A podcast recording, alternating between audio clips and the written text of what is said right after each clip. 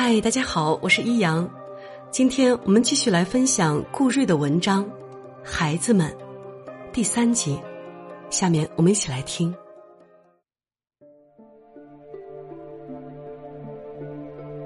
唐龙军总是戴帽子，他的姐姐也在我们班，叫唐玉莲。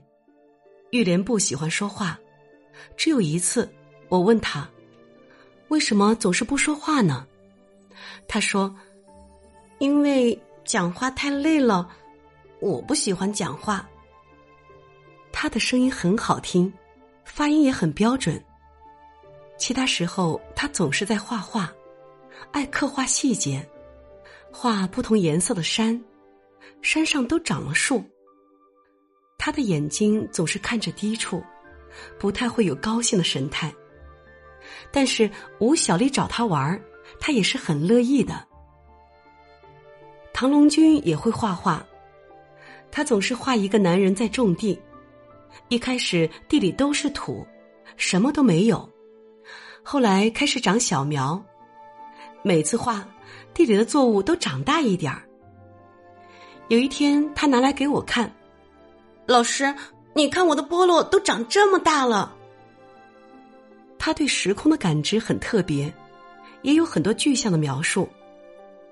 如果布置太多作业，他会说：“老师，你的话变成一串箭，把我射死了。”当我从他身边走过去，老师，你把我影子的脚踩断了一只。后来得知龙军学了汽修，刚刚从技校毕业了。电话里他显得防备，少言寡语，告诉我不打算做汽修相关的工作。至于以后做什么，还没想好。我问他需不需要寄书籍过去，他说：“嗯，谢谢，不用了。”社交软件上，龙军的自我介绍是。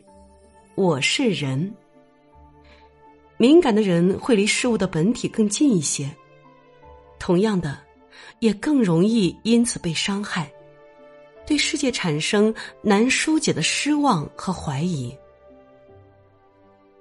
我来到村子里之后，龙军逐渐取代石榴粒成为成绩最好的学生。他展现出来的不是竞争性，而是想象力和好奇。石榴粒拿到批复的试卷后，趴在桌上大哭了几次。当时我尚不知道该如何理解这一切。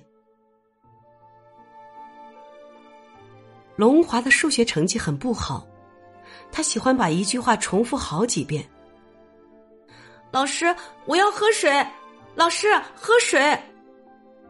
早上我还没醒，就会听到他在门外边喊。他直接就着勺子喝昨天我从井里打来的水。他的脸上永远有冻伤，基本的加减法做不明白，背流堂，一直用橡皮反复擦答案，擦到纸都烂掉了，一边写一边哭。纸上都是劣质橡皮留下的印子和他的眼泪鼻涕，看起来很可怜，而且对理解算术一点帮助也没有。龙华很会放牛，比起上学，他似乎更擅长跟牛做沟通。他的爸爸不太会说汉话，总是去山上砍柴，要么就是在挑水。爸爸的兄弟在凤凰开酒店，他们家算是村里的大户，经常喊我过去吃肉。在村子里，肉如果不是自己家的，那就只有赶集才能买到。我很少去赶集，而且买回来也没法存放，所以我最常吃的就是蛋炒饭和泡面。还好，苗族人很喜欢请客，盖房子、结婚、生小孩都会在家门口摆流水席。有时候给二十块钱的红包，有时候只需要随意包烟，可以一直吃到后半夜。那时我最期待的事情就是去龙华家吃饭，或者跟龙老师去哪个附近的苗寨做客。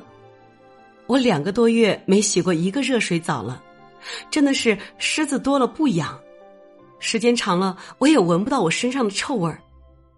去凤凰买火车票的时候，龙华的表哥龙林极力推荐我在旅馆里洗个澡，我居然拒绝了。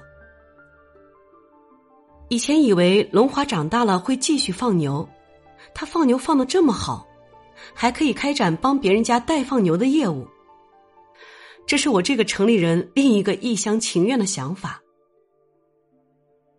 龙华也很早不读书了，去长沙打工，帮别人家安装吊顶、木地板。他学会很多种方式跟人要钱。朱老师，我在镇上赶集，差五十块钱坐车回去。信不信我给你看定位？朱老师，你回长沙没有？我要去长沙打工了，你你你先借我五百块钱。后来我听说龙华对村子里的每个人都这样，以至于他爸爸有些不管他了。他说话的口吻还和小时候一模一样的，一句话喜欢重复好几遍。我很喜欢腊儿山。喜欢这里的安静、偏僻、寒冷，甚至喜欢这里没有信号。喜欢经常下雨下雪就停电，只能对着蜡烛看书，蜡烛把我蓬乱的头发烧着了。还喜欢我除了被当做一个来教书的外地人，没有什么要求可以施加在我身上。村里的人都对我很好。因为我是孩子们的老师，他们经常拿自己家种的菜给我，碾了谷子还会拿新鲜的大米过来。龙老师说要修操场，要设立奖学金，我们募捐了几次，后来发现有些钱的去向不明。龙老师也含糊其辞，可是我还是喜欢龙老师。我们去吃酒。我在后半夜喝了不干净的黄豆汤，回来连着三天窜稀发高烧。最后是龙老师煮了一碗加了糖的白米粥给我，夜里带我去医生家打了针。冬天的拉儿山经常下大雪，下雪的声音是扑簌簌的。一夜过去，早上推开门，整个村子都被厚厚的白雪覆盖了。心里觉得很安静，难言的喜悦。龙辉告诉我，雪后的白菜是最好吃的了。小丽和弟弟住在别的村子里，当时小丽十二岁，应该和石榴丽是一样大的。她很倔强，经常和男生打架。因为他的家太远了，他叫我去吃饭。我一次也没去过，到头来还是不知道小丽住在哪儿。只是记得她的个子高，长头发编成麻花辫儿，手上总是有冻伤，每天一放学就要回去帮婆婆烧火做饭。小丽很喜欢帮我去井边打水，也许因为他们都觉得我走路摇摇晃晃的，没什么力气。我离开的时候，村子里的学生都跟着龙老师来送我。龙老师还在前边煞有介事的放了一串鞭炮，气氛被烘托的有些喜庆。静芬的继父骑摩托车带我去镇上，路都冻住了，摩托车的轮胎缠了防滑的铰链，可是我们还是在转弯处一起栽进了田里面。路过小丽住的那个村子的山头，发现她正站在山坡上等我，穿一件长的红棉衣，一双棉鞋，手插在兜里，喊我：“老师。”然后没有再说话，斜伸着脚酷酷的站着，脚底是杂草和昨晚结的冰，太阳正从他背后升起。把它镶嵌出一个金色的轮廓。翻开以前写的日志，发现我只有对小丽的寄语里提到了婚姻和生育。有一天你也会出落的亭亭玉立。嫁一个好人家，生一个胖宝宝吧。当然，我感到悲伤，替自己会这样去假设一个女孩，并觉得是在祝福她。一语成谶般的，小丽既没有出去打工，也没有继续读书，而是早早的嫁了人。十年过去了，她才二十二岁，已经生育了两个孩子。玉刚说过年回去赶集的时候，在街上碰到了她。她嫁到了很远的村子里，谁都没有她的联系方式。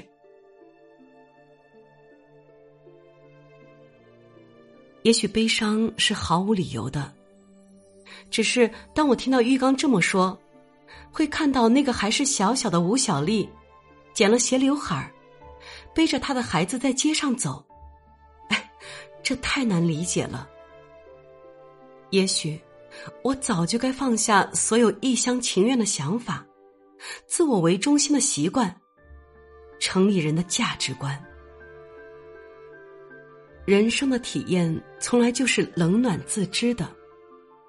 我反复想，要是当时去小丽的外婆家吃饭就好了。